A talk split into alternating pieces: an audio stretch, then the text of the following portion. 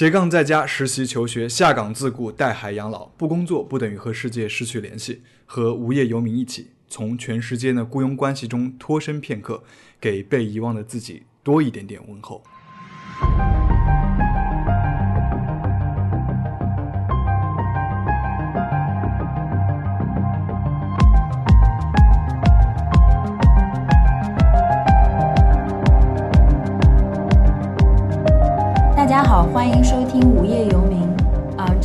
第二期节目，对我们没有死，还继续活着。我是阿斌。啊、我是杨静，啊、我是振宇。那我们今天呢，就会来一起聊一部电影，就是通过这个电影，大家延伸出来，一起来聊聊天吧。呃，这个电影叫《Searching》，英文名网呃英呃中文名叫《网络迷踪》，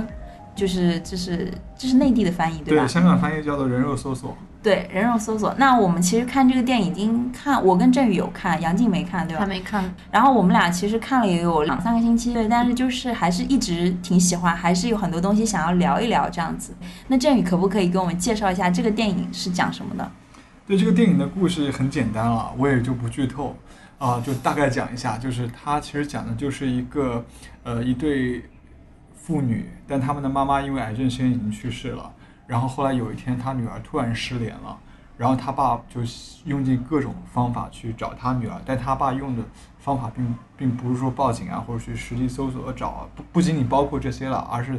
把他的社交媒体的账号打开，然后去通过这些社交媒体和电脑里面的这些账号的蛛丝马迹，去慢慢的去找他女儿，去发现他女儿到底是一个什么样的人，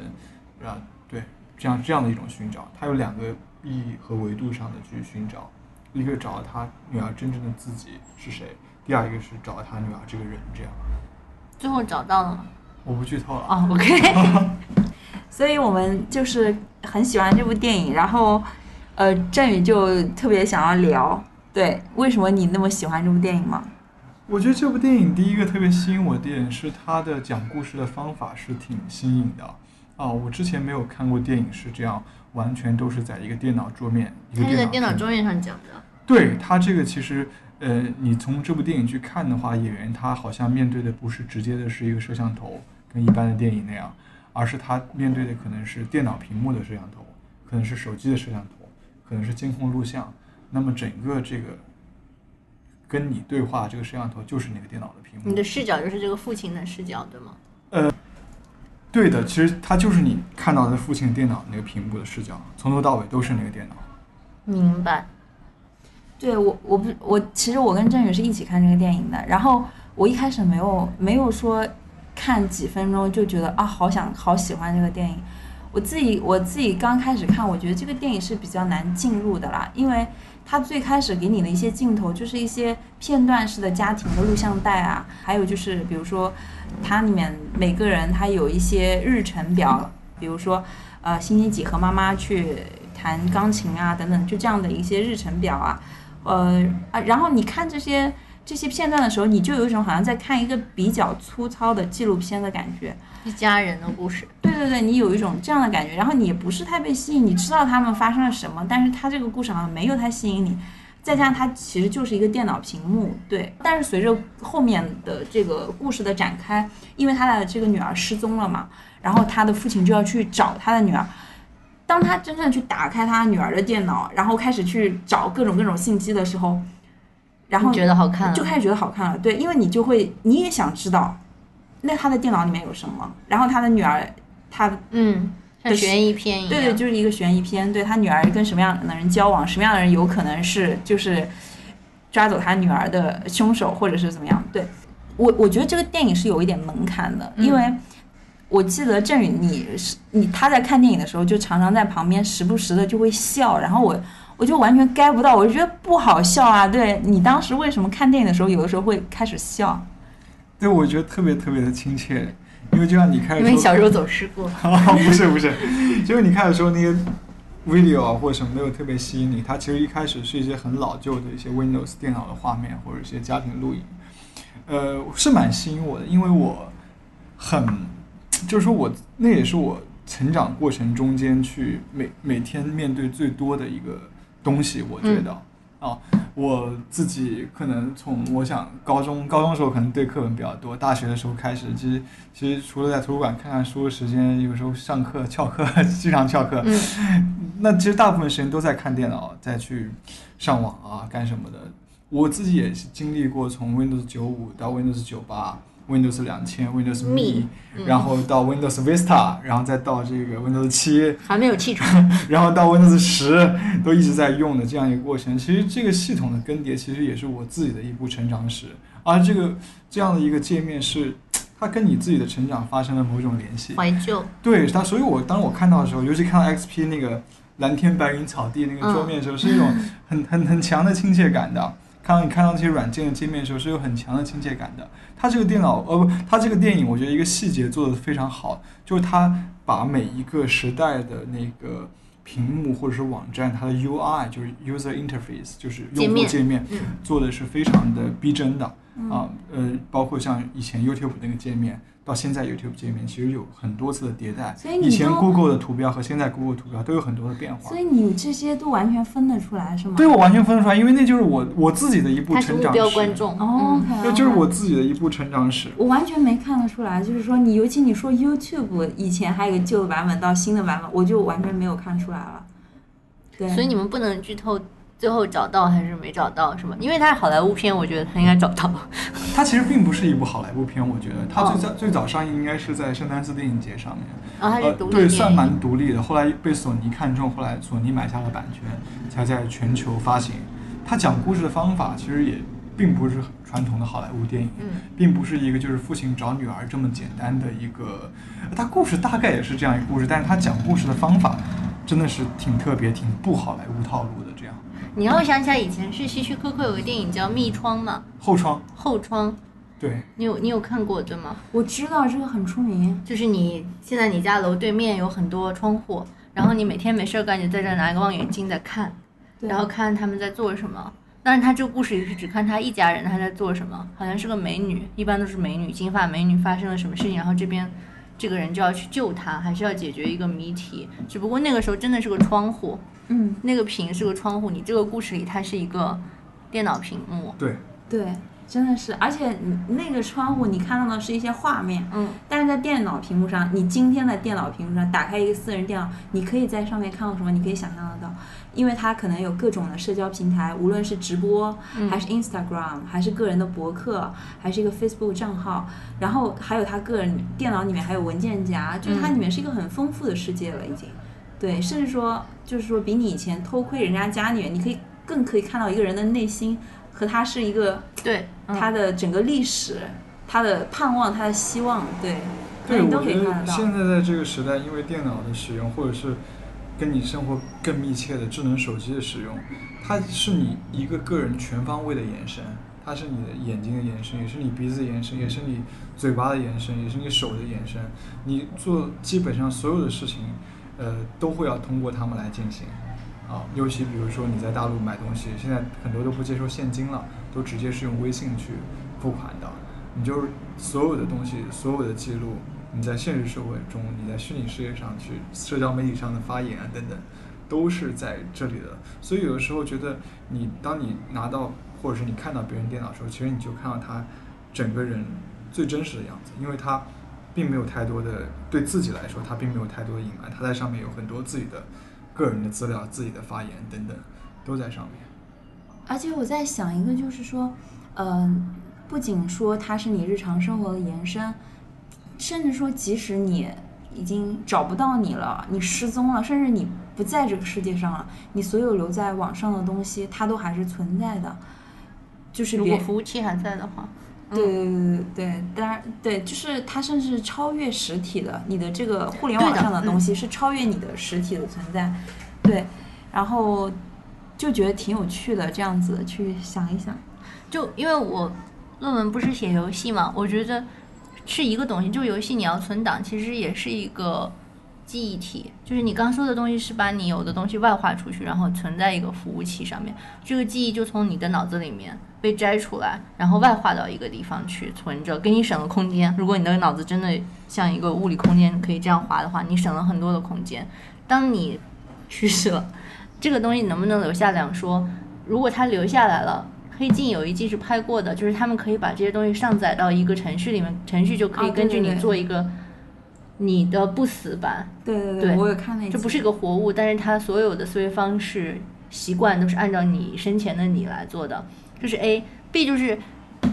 用游戏来举例子，就是你你以为你会一直在的，但有一天暴雪倒闭了，就一个游戏大公司倒闭了，你在上面你练到八十八级没了，就嗯，就因为我在艺术史系，艺术史的人他们喜欢做那种画。洞穴里的壁画，一个器物，一个青铜器，他们觉得自己很牛逼了，因为这些东西都是几千年前留下来的。他看你研究游戏，他们会问一个问题，我觉得还蛮致命的，就是我们看来这是一个记忆力很长、存活时间很长的谜题，他们会说这个不是删掉就没有了吗？但你想想，其实是 OK，就是是是对的，就是单机游戏把你的版本删了，你所有的努力就没了。嗯，互联网游戏主机上面，呃，服务器终端删了，也就全部都没有了。嗯，就是这个虚拟的你，其实短命还是长命，也也也是说不定的、哦。对对对对，是是是是是，对，还有这个，其实就我觉得他就拍的特别现现实贴近我们吧，因为想想看，我们确实在今天的生活当中，去是花了大量的时间通过网络来跟别人相处和交流，是远远超过于我们线下物理的，对物理的真实的跟人面对面的相处，就像这个孩子的父亲，这个女孩的父亲，他觉得跟他生活在一起的女儿，他应该是很了解她的。他前前几分钟还在跟他说啊，你没有倒倒垃圾，厨房里面的垃圾你怎么又忘记倒了？然后不拉不拉，然后他女儿后来把他断了线之后，继续忙去继续去跟同学一起做功课，但是后秒钟当他女儿失踪的时候。他发现他完全没有头绪，然后再当他打开他，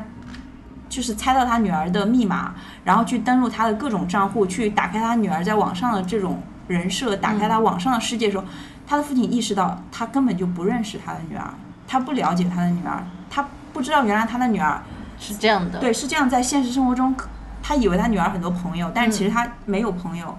然后他以为他女儿恐怖。一直在弹钢琴，嗯因为他有给他女儿两千五百美金的学费。结果他女儿已经半年没有去上这个钢琴课了，就他发现他完全不认识他的女儿，所以就你看到就是你在线上你的真实的一个身份，跟你真实中你的这种个体之间其实是有可能有很大的差异的，但是他们又同时都是真实的。我，嗯，对，我就在想，其实我不是这个科技决定论者啊，但是电脑其实它提供了一个线索，就如果在没有电脑的时代，不一定你父母就很了解你，对吧？但你嗯父母想要搜集你的信息会比现在麻烦，因为现在你会帮他们整理好，你分在电脑的文件夹里，你分在不同的社交网站上或者功能网站上，他只要懂一点电脑，他是可以找到的。我也逃过学的，嗯就我妈非要去一个网吧把我找到，她才知道，但那个时候她不会知道我去了哪个网吧。嗯，但本质上，我觉得还是有一些共通的地方的，就是人跟人的不理解，就是你想象不到另外一个人的世界是怎么样的。嗯嗯，但电脑可能会把那个人，他也有一部分不想让别人知道的东西保存在里面。你拿到了密码，你就拿到了那个钥匙，可以看到那个人不想让你看到的那一面。嗯嗯，所以想问一个问题啊，就是如果你的电脑或者手机被丢了，你最害怕别人看到什么？或者你最害怕他打开你的什么账户？你在发抖。我对丽丽发抖，其实不会，因为你我我想问郑宇，你会害怕吗？我会害怕是这样，我最害怕，因为我是用密码管理软件的，我有一个文件存了我所有密码的账户，如果他只要把那个密码给账户文件密码给破解了，我就所有账户就没有了。对，对我，我可能就是就像他讲的，我可能比较银行账户的密码这一类的密码，我比较怕别人看到，其他的我就还好，那如果换哦因为因为我因为我不知道你们啊，反正我呢。就是有一可能我被振宇教导吧，我就是有一种意识，就是我发的东西或者是我拍的东西，我都假设就是所有人都可以看就对，就是有人会看到，或者是它是在云上的，所以我平时真的不会做什么，就是我觉得不能够被别人看到的嗯这，样而且的东西。如果是公司的话，会比较担心一点公司资料的外泄，但现在无业，这也没有什么，生活就这么惨，你看看吧，你看看吧，你 看看多惨，淘宝账户，对啊，这么惨了，没所谓了，这样对。是，对对对，就是重要的资料已经成为了过去式，而且我们之前做媒体工作，其实经手的资料基本上都是公开的，嗯所以其实没有太多的秘密可以而言了。那我突然想到，爸爸是为了找女儿去登录他的账户，嗯看他所有的资料，最后是找，就是对对对，找到了，然后，但是我在想，如果他女儿知道他把所有的账户都看了一遍，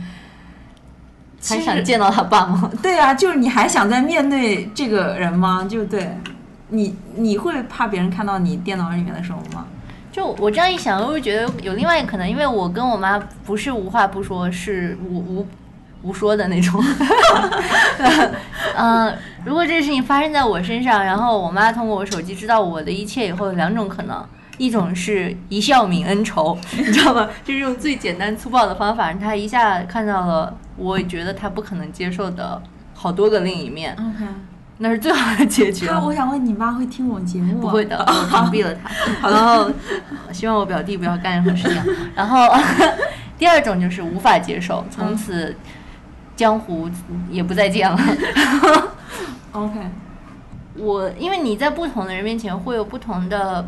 性格或者面具，也不一定是你有意识这样子的。但有如果有一个叫什么表演性人格的人，他可能是多面体的。然后你拿到了他的那个手机，你打开他社交账户，你可能会看到五百个他，我觉得也，有可能。嗯对对，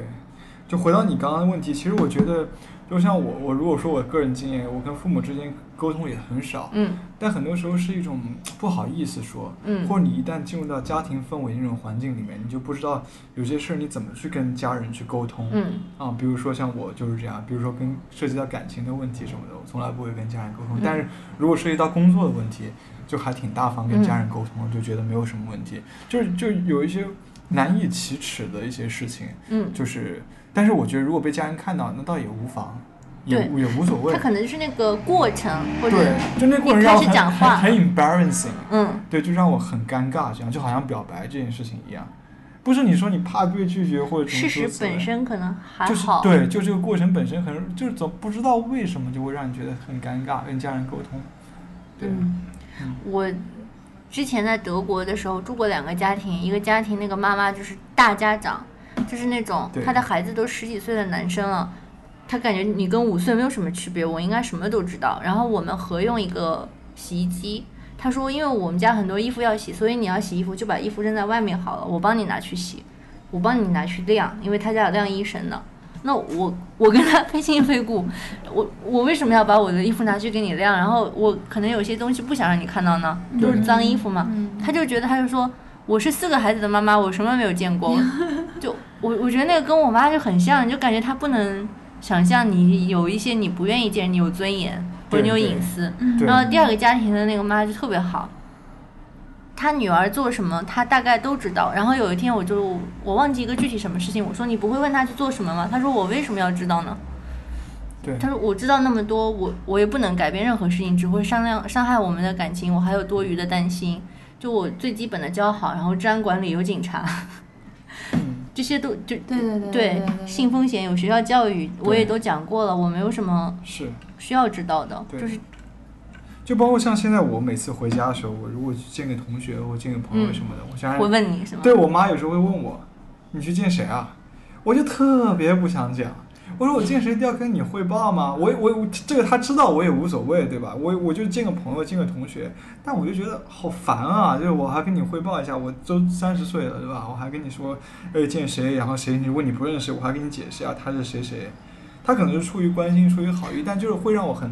尴尬，这样。嗯嗯嗯所以他最好不要捡到你的手机，对吗？对，包括在社交媒体也是一样，就比如说我发了一个什么朋友圈，那他可能就会有点意见，嗯，发这个不好，发这个不太好，对对对，就是删掉。你就很烦，对啊，对啊，就是删掉，就就是就是做一种新闻审查官一样的，嗯嗯，对，就就很不舒服。就你的生活，他们知道其实也没什么，但就是说，你想要他们要被他们知道，你会觉得好烦，就是这样的一个状态。反正你这样一问，我忽然我觉得我是不是应该假装我手机跌了一次，然后让我妈捡到，然后她一下就接受了所有不能接受的这其实血淋淋的事对，这实。有时候是一种是一种方法，这样。对，是一种解 脱。是什么方法？就一次性让你接受所有的 休克性疗法，我相信家人到对于关系倒不至于，但是就是不知道，这是可以去避免一种面对的嘛。嗯就像现在我们在大陆，如果寄快递，你拿快递和寄快递现在都不用见到快递员，你只要把东西放到蜂巢，快递员可以来取，你不用见他。很多人很多人有一种不想见人的这种，我不知道什么症状啊，嗯，他就可以完全避免从头到尾不要见到人，啊，就就是东西放那里就可以了。所以蛮有意思的，就是真实的人是不相见的，相见就是我们虚拟的人格来相见。就是现在就是一个，我们就是在这个网上面跟人的交流，是或者你远远自然过我们在线下。我觉得是，嗯或者你要通过虚拟的人格过渡一下，还先在网上打个招呼，先 hang out 一下，嗯那么在现实中间再熟络熟络嗯，啊。对，而且如果是抖，就是贸然我跟你完全不认识，这种偶遇式的相见可能就会很尴尬，嗯不知道说啥。就是网络礼仪反而对更普遍。对，比如说我们去见某一个人之前，我们可能在网上搜一下他的资料，哎，知道他哦，原来是这样的人，原来是那样的人，嗯原来你喜欢这个喜欢那个，而且我会，譬如说以前我我以前还有工作，我还可以面试人的时候，曾经还是辉煌过的。没有没有没有，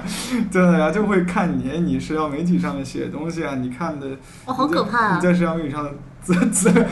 这是这正常，就判断你是什么样的一个人，这样啊，是不是大家志趣相投？甚至说你在网上，如果你提前做了这些工作，更有助于你去决定你要不要这个人，因为你知道大家的品味，大家的，你看了之后，你就契不契合。对你看了之后，你就你就知道，OK，就是这人见都不用见了。那也有可能那个信息没有上下文，就完全是另外一个意思呢。当然也可能产生这样误解，但是我觉得产生误解可能性倒不是很大，这样。对 OK，啊，你会下一个基本判断，但如果真的是不行，那我也没有办法。那以后说话真是要小心哦，被猎头看到就惨了。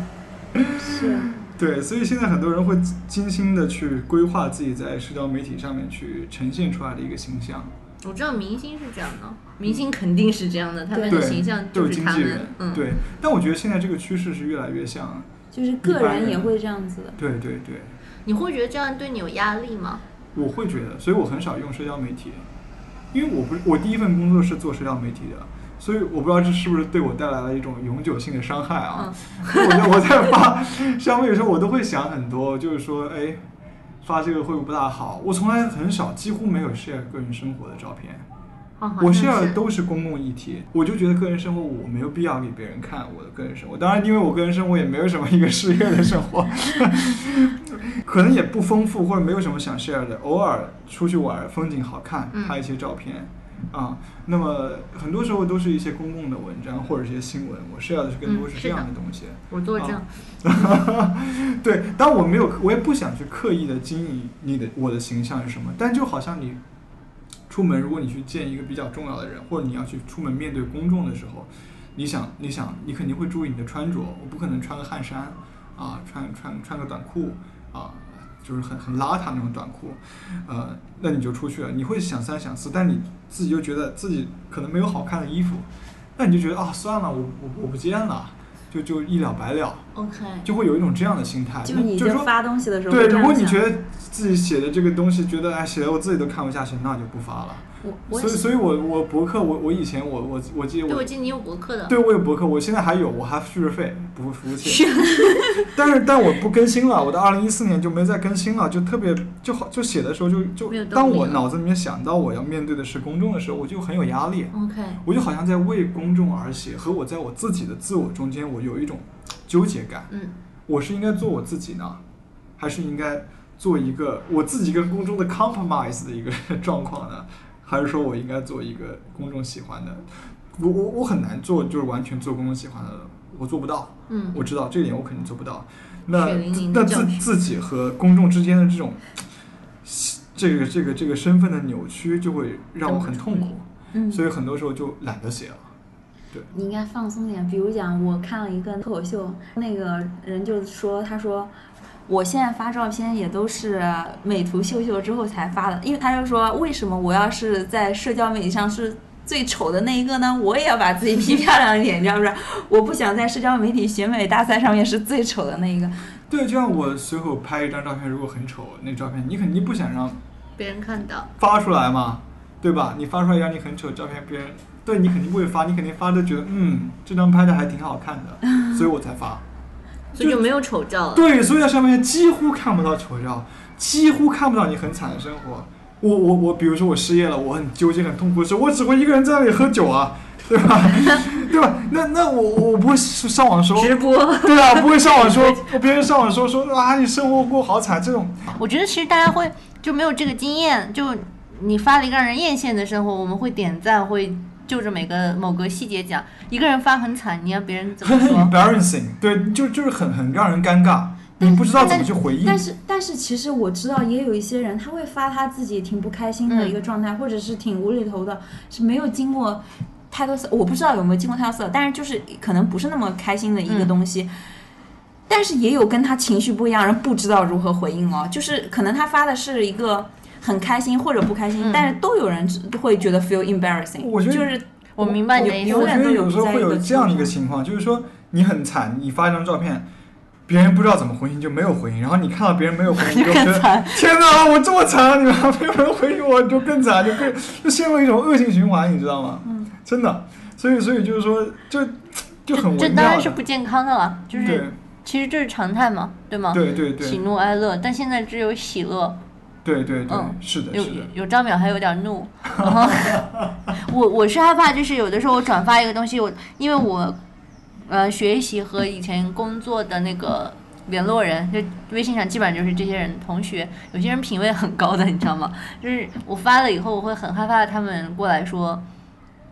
呃不好，嗯就是。因为我的性格，我一定会跟他再再讲的，我觉得好浪费时间，那我还还是不发了。嗯嗯嗯嗯我喜欢发可笑的事情，就自己的可笑的事情我发上去，嗯然后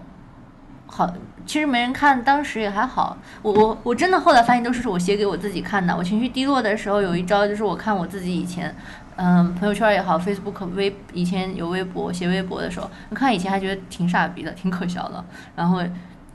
呃，挺惨的事情被写的可笑以后又淡化了，你后来也觉得没那么难，大概是这样个状态。我想到一点，就是如果你们想象一下，我们自己的这些嗯，这些平台，如果被一个陌生人完全的能够进去可以进去看到嗯你的所有的东西，你觉得他可以通过你平台这样还原到我对还原到你这个人吗？我觉得还原不到。我没有这样的平台，或者 你随便我看讨吧。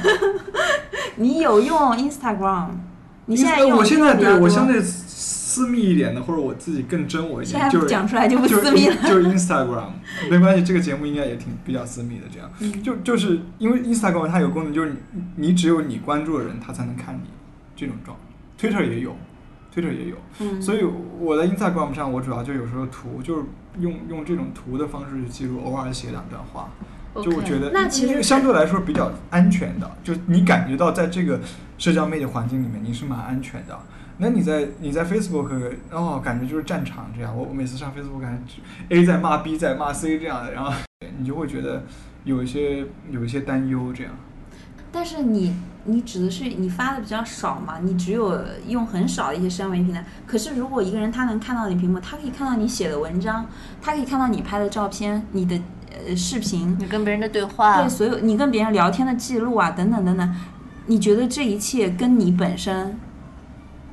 是不是就是你？或者别人通过这我我觉得些是不是就是这样，就是说，因为他看到的东西是抽空了处境的，对的，他不知道我当时的处境是什么样，所以他的还原基本上是误解。嗯基本上是误解，他会形成一个判断，但但是这种判断并不是我，嗯并不是我。啊？这一点其实，在电影里面有个很好的呼应，就是他什么电影啊？就是《Searching》里面，就是他有个很好的一个例子，就是他爸其实再去找他，然后再看到了他女儿跟他的弟弟，就是爸爸的弟弟，就是女儿应该叫他舅舅吧，可能还是叔叔的一个 Facebook 的聊天记录，因为他爸爸就始终找不到谁最后谁的见过他还是谁的谁把他的女儿可能就是绑架了？绑架了，或者是怎么样谋害了怎么样，然后他就看到他的弟弟跟他女儿的一个聊天的记录，所以他就完全的把矛头指向了他的弟弟，因为他就是只是看他们的 Facebook 的聊天，哦，对，他完全的误解了那个处境，只他就是当面去找他的那个弟弟去对峙嘛。嗯。最后才完全就是误解，偷偷的误解然后把他弟弟打了一顿，然后他弟弟才说出来究竟是什么回事。但是我不剧透，可是 就是 就是就是我想说的是，因为就是完全的误解。因为他。弟弟然后他来剧透，一直在隐瞒一些什么，而且他跟他那个对话好像就是他他弟弟跟他的那个女儿发生了性行为，就是就是一般人看到那个对话都会有这样的想嗯法，，还是爸爸呢？对，然后他爸就震怒了，而且他弟弟一直在隐瞒这个，然后结果去我们是不是已经知道了，百分之九十的剧情了？没有，但他最后发现不是这样子，但是不是这样的，但是怎么样我就不剧透，我看他们等会儿就会剧透。就你讲这个，还我我我我有点想补充的，就是我觉得那个电影在在在推断谁是凶手，就我我姑且说是凶手这个角色吧，谁是凶手上，我发现这个电影给我很很大的一个不同的观影体验，就是因为我是一个非常习惯于去阅读人的表情，阅读人的嗯身体语言，去了了解一个人、认识一个人的，所以。呃，我不仅会听别人，我也很喜欢跟人真实。但是在这时候你是没有这些信息对这个电影完全在这些信息上都是缺失的，然后我没有办法去准确的判断出来谁有可能是凶手，我是完全被屏幕上给我的信息所牵着鼻子走的。讲实话，就这个确实是这这个完全是这样，因为就包括我看个美剧也好什么，我都会猜有有一些人如果要故意误导你也是 OK 的，对，完全我真的是到最后我才知道谁是真正的策划。不然电影就白拍了，同学。所以我我在想，但吴斌经常能够很早就猜出来是哦很早就猜出来对我我是比较迟钝的，我很难猜出来。但他这个套路是没用了，是吗？对这个套路没用，而且你知道，你设想一下，你不在看电影，你是他的爸爸，你在这个屏幕上去真的再去找他 searching 他女儿的所有信息的时候，你也是完全被这些片段是没有处境式的一些。一呃，聊天记录等等等等，就你无法拼凑出来真正的真相。对对，就是在现实生活中，我们仅凭着这些也是没有办法。我觉得现在很多东西就是被技术决定论了，就是大家会觉得人工智能的时代来到了，大数据的时代来到了，人束手无策了，什么都被记录。但是我我很怀疑执行起来是不是真的这样呢？是不是真的万无一失很准确呢？或者他真的那么有能力，想做什么就能做到吗？我我我我不这么认为，而且。就是真相这件事情，你永远是不能还原的，你只能无限接近。嗯，但是你的料从哪来，谁喂给你，这是另外一个问题。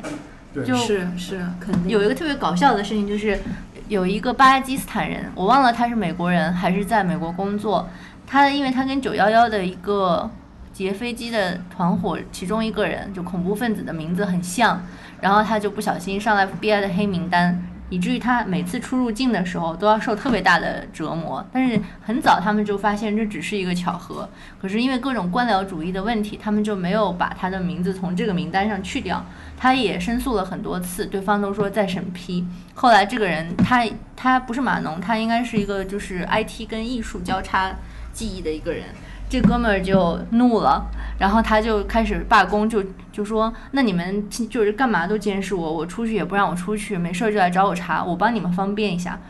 然后他就开始不工作，他从起床开始就自拍，然后不停的自拍，他每五秒钟他的那个手机会设置一个程序，就是他去厕所马桶自拍，他吃饭饭自拍，吃完饭空盘子自拍，只要移动，只要就是。手机能探测到一些运动就会自拍，然后它的目的就是给 FBI 的数据库制造无穷无尽没有用的垃圾的东西。垃圾的东西，然后说你不放过我，我也不放过你。你想看我，就让你每时每刻都要看我。最后他们还是就把它删掉了，因为说有一部分数据其实还是通过人工在其中处理或者其处理其中的一些环节，它确实成功的拖垮了其中一个服务器。对对对。嗯。对，就我觉得这点其实很重要，就是嗯。说我们可以操控别人怎么看我们。嗯就比如说我认识一个博士的朋友，他跟我说，他很坦率地跟我说，我们是面对面交流的。他说，他他他在荷兰那边读书，然后后来他到香港的时候，他因为他加了他好多导师啊、老板的 Facebook 这样，然后他又到图书馆里面，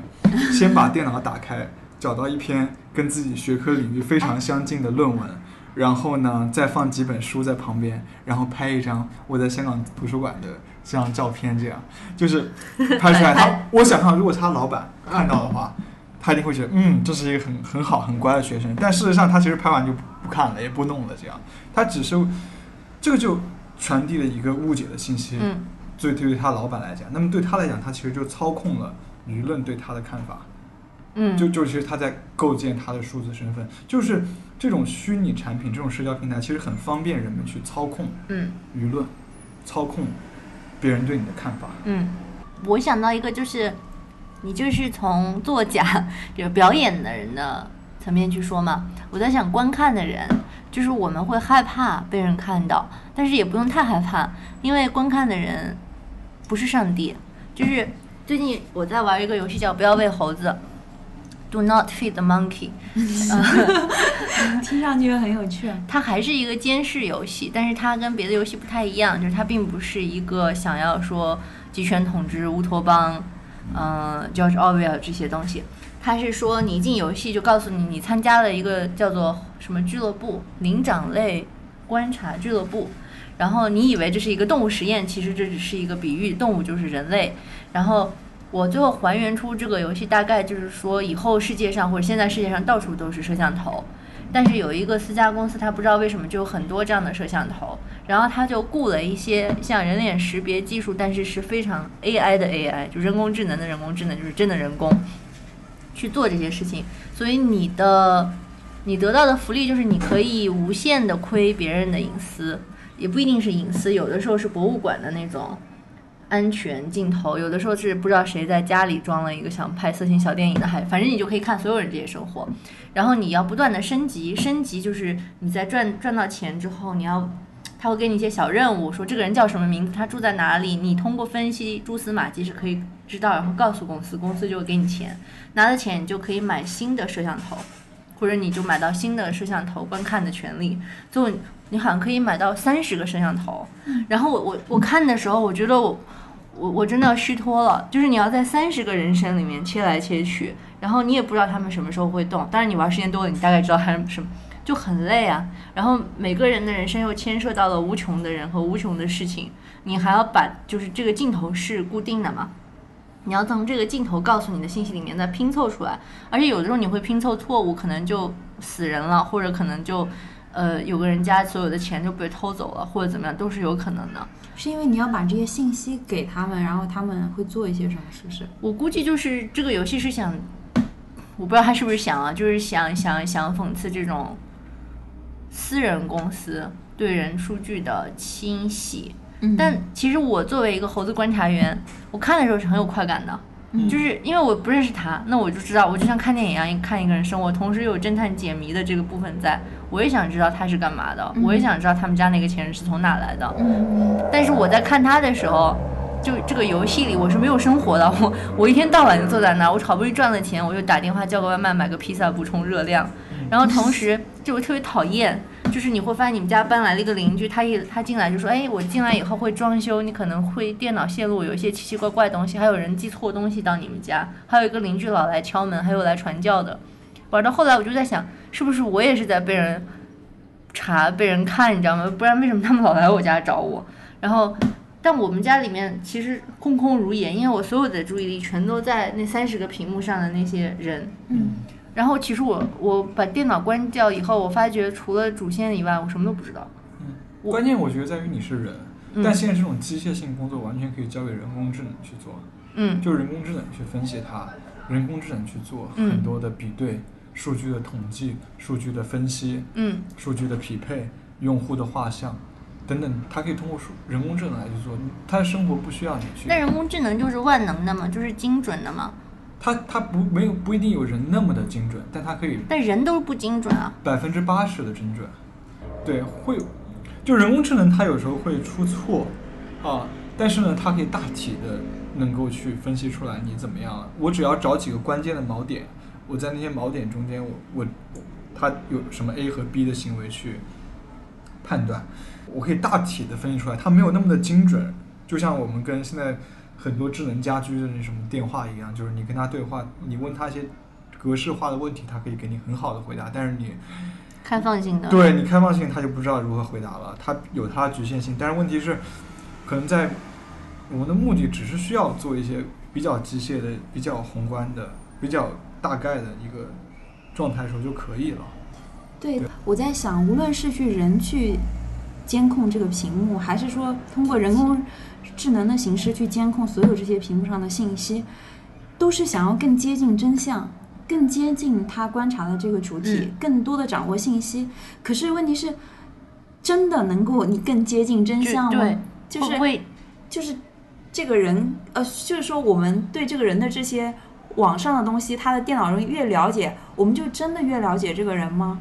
就是你明白我觉得，我觉得这可能要分两个层面来看，就是说，第一个是了解这一个人，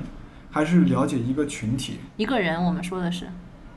呃，一个人，我觉得这可能就，你可以都说这两点，两个两个。我觉得如果你了你了解一个群体的话，我觉得他可以的，甚至于说你可以去操控这个群体。你譬如说这个群体，他今天买这个，我现在每天都会见到，你买了这个之后，他肯定推荐别人对，到到时候给你推荐，然后你看了之后，你就会哇觉得嗯，你本来还犹豫买还是不买，后来看天天这么多，然后又降价了，就买了。嗯，就是它其实是通过一个群体行为的分析去操控你的群体行为。嗯。我觉得这个是奏效的。嗯。第二个就是它能够判断你的人或真正真正了解你的人，就像你刚刚说的，我觉得很同意，就是说真正的真相只能是无限接近，而没有办法去完全达到的，尤其在呃你对对方完全不了解的情况底下，那你你得到的很多东西是去除进化的。嗯。啊，我们开始也说到这一点，那所以我觉得你离真相可能还是确实有一段距离。嗯嗯你只能得到一些没有处境化的一些抽象的元素或者是属性。嗯对，嗯你可以得到这些东西，高矮、年龄、胖瘦，他做了什么，那么怎么去应用这些数据去分析他这个人？我以前看过一个，一个就是刘晓峰写那个《沉重的肉身》嘛，里面，它里面引用了一个一个哲学家叫毕希纳，他讲了一句话，其实我我让我一直印象特别深。他说，就是每个人都是一个深渊，当你往下看的时候，会觉得头晕目眩嗯啊。就是人他其实是很很复杂的，嗯你其实掌握了他的属性，你掌握了他的这个行为，大体上的行为，但他真正怎么想，也不一定是对他。他跟程序最大的区别是在这里，他是有自由意志，当然这人是最可贵的一点。当然现在越来越多人是没有自由意志的，就是就是就是就是你有自由意志，你可以做判断，你是可以不被别人操控的，啊，而且人也是他不断的发展的，就是他是在变化当中的，你不能看死对一个人。对你不能看他已经发生的事情，或者你觉得他，你监视他，你看到一切东西，甚至看他聊过的天，